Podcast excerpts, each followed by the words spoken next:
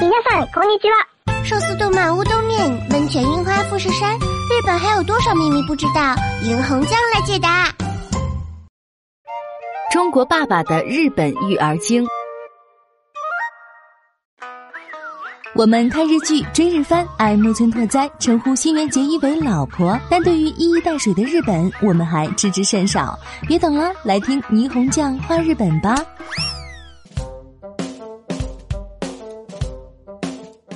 天为大家介绍的是一位旅日十八年的中国爸爸撰写的文章，讲述了他在日本育儿的心得体验。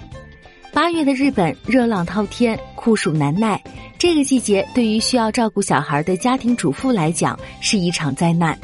为防止孩子中暑，很多家长只好取消户外活动，导致孩子们体力过剩，变得烦躁易怒。每年这个时候，家长们需要面对户外高温和家庭氛围低气压的双重煎熬。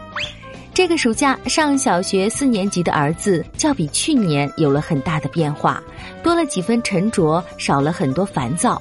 原因是他迷上了美术，说是美术，其实是画卡通人物。每天除了写作业，他会抽出一小时的时间用来练习画画，已经坚持了八个多月，从未间断过。我和我爱人从来没有要求过孩子画画，也没有指导过孩子的作品，因为我们夫妻俩根本不懂美术，更何况我们也没有给孩子报过任何的美术班，买过任何美术教材，甚至买什么样的笔墨颜色都是由孩子指定，我们负责采买。我依稀记得，儿子向我们展示他第一幅作品的时候是去年十二月的某日。看着孩子羞涩的表情，虽然我们夫妻俩感觉画得很一般，但我们还是充分肯定了孩子的努力和勇气。为了鼓励孩子，我们决定给孩子买画图册。第二天，爱人特意开车前往大商场买了大号画图册，来回花了一个多小时。回到家，爱人把孩子的作品粘贴在画图册的第一页。命题为儿子的第一号作品集。晚上回到家的儿子望着自己的人生第一部作品集，惊喜的半天合不拢嘴，端详了许久。从那天开始，孩子开始了对美术的自我追求。没有导师，没有可参考的教材，有的只是我和爱人的简单鼓励。八个月时间过得很快，孩子的绘画能力有了惊人的进步。前些日子晚饭后，我们一家子聊起了孩子的作品。孩子的作品集已增至五册，三个人花了将近半个小时，各选了一幅自己最喜欢的作品。虽各有各的嗜好和标准，但孩子的自我评价颇有美院学子的风范。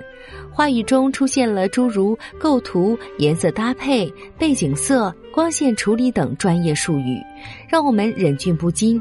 对我们来说，孩子的成长是一个意外的收获。借用老祖宗的一句“无心插柳柳成荫”，最能代表我们现在的心情。就孩子的美术爱好，我和我爱人定了四个规矩：第一，绝不强迫孩子画画，哪怕有一天孩子突然决定不再画下去。这一规定和我们夫妻俩的人生经验有关，或许可以说是和我们所有七零后经历过灌输式教育有关。回想起我们的童年，寒窗苦读的记忆要多于快乐玩耍的记忆。在应试教育的环境下，我不记得我们的兴趣和爱好得到过父母和学校的充分认可。夸张一点，在当时有自己的爱好和兴趣，甚至被人理解为是不爱学习的坏学生。哪怕生活水平有了很大提高的现在，国内有许多孩子被父母送去五花八门的学习班，成为了儿童上班族，实在是让人看着心疼。尊重孩子的爱好，俨然成了有些父母遥不可及的奢侈，甚至是一种罪过。在我记忆中的天空，很少有一天是蓝的，不是因为雾霾，而是因为心情的灰暗。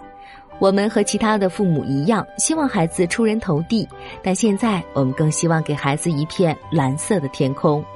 其二，绝不束缚孩子对美术的理解自由，不刻意进行理论指导。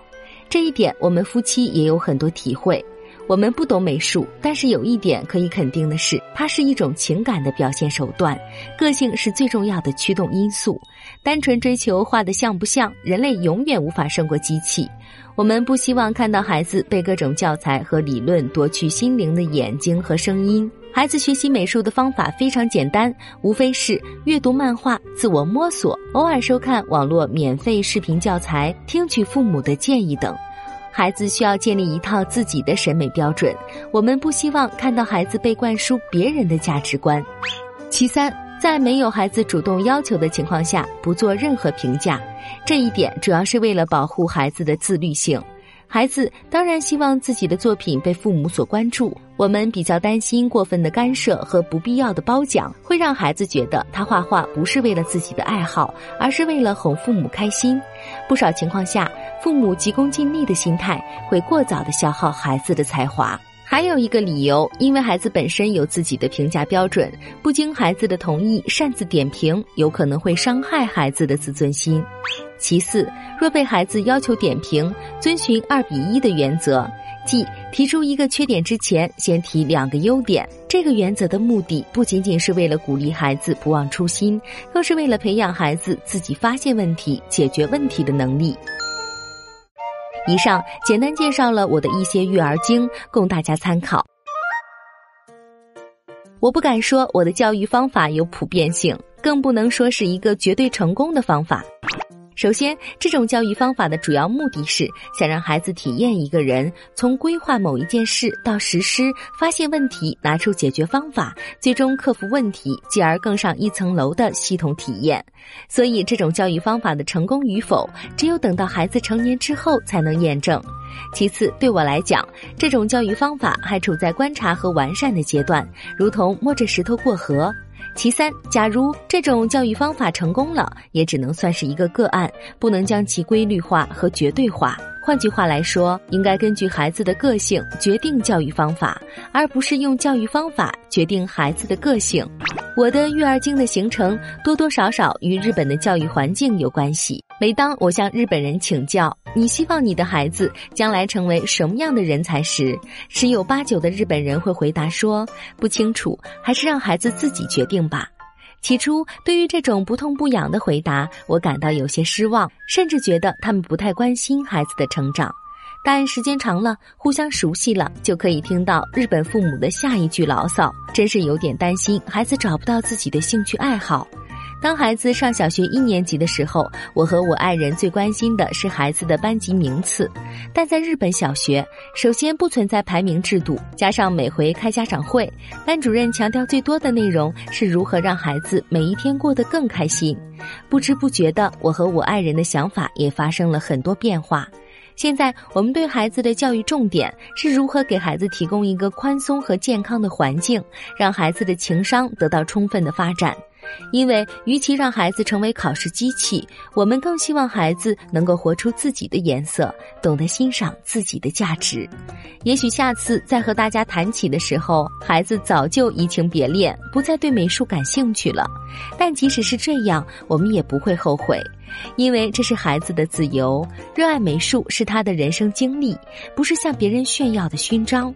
我们只是希望有一天，他能够想起他的童年有过蔚蓝的天空。